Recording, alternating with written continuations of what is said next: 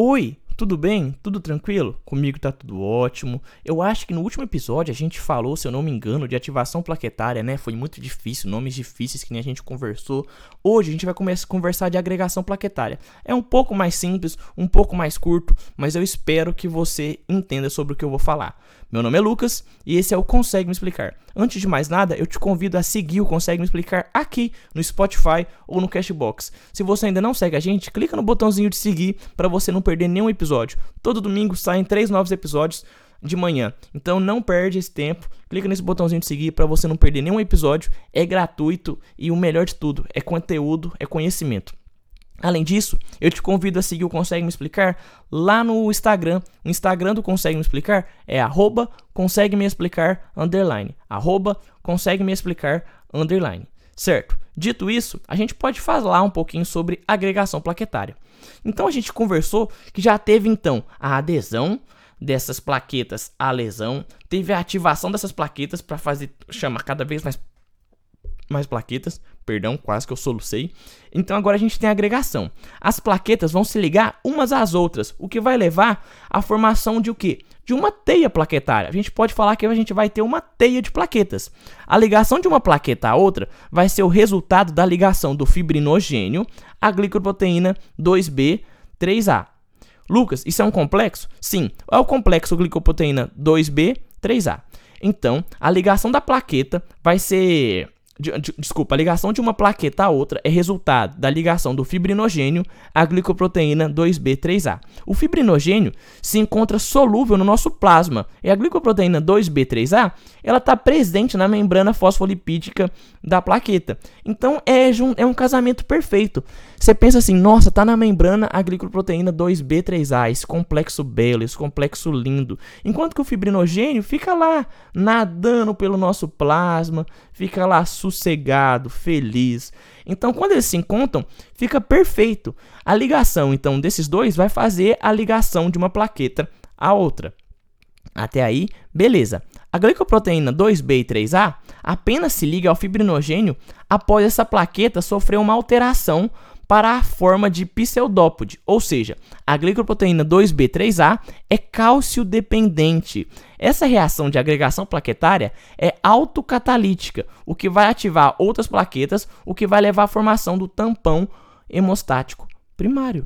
Acabou, acabou. Ué, Lucas, como assim? Então a agregação plaquetária ela é facilitada por esse complexo 2B3A. Sim, essa glicoproteína forma um complexo entre o fibrinogênio e a glicoproteína, o que vai fazer a interação entre as plaquetas mudarem sua morfologia pelo cálcio e elas vão se propagar com isso. Essa, o receptor plaquetário, então, vai ter toda essa questão para a gente pensar. Lucas, então quer dizer, que a prote... ah, o complexo glicoproteína 2B3A só acontece se houver uma mudança conformacional das plaquetas. Sim, correto.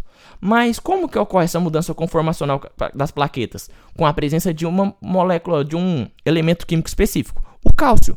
Então, a mudança das plaquetas para a forma pseudópode, ela é cálcio dependente. Então a gente precisa de cálcio para que as plaquetas exponham, vamos dizer, pode dizer assim, entre aspas, exponha a glicoproteína 2B3A e consequentemente a glicoproteína 2B3A se ligue ao fibrinogênio que fica nadante no plasma.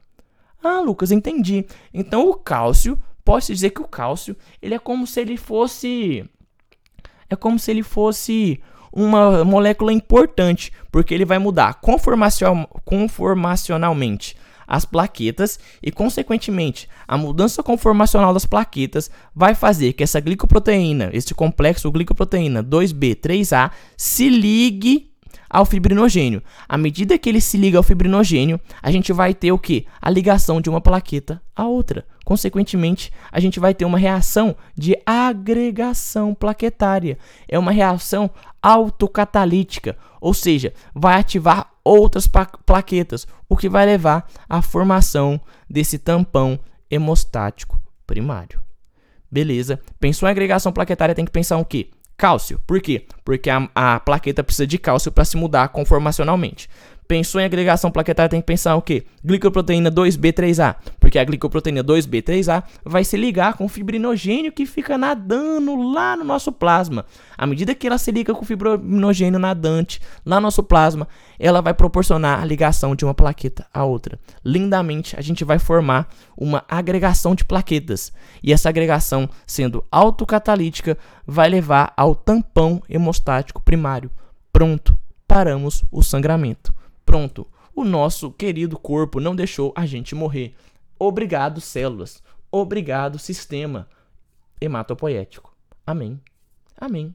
Enfim, era isso que eu queria falar com você por hoje. Foi curto, foi rápido, mas eu acho que foi claro pra gente. A gente percebeu então que a glicoproteína 2B desculpa, a glicoproteína 2B3A, ela é cálcio dependente, porque ela precisa do cálcio, porque o cálcio vai mudar conforma, conformacionalmente as plaquetas e consequentemente vai possibilitar a ligação do, da glicoproteína 2B3A com o fibrinogênio.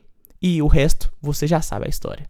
Eu espero ter te ajudado, então, como eu te disse. Espero ter conseguido te explicar alguma coisa nova. Não esquece de clicar nesse botãozinho de seguir aí do Consegue Me Explicar para você não perder nenhum episódio. E claro, eu te convido também a seguir o Consegue Me Explicar lá no Instagram. O arroba do Consegue Me Explicar é arroba Consegue Me Explicar underline. Tudo junto e minúsculo. Um beijo para você. Espero que você esteja bem. Uma ótima semana, um ótimo dia, uma ótima tarde, uma ótima noite. Seja lá o momento que esteja ouvindo.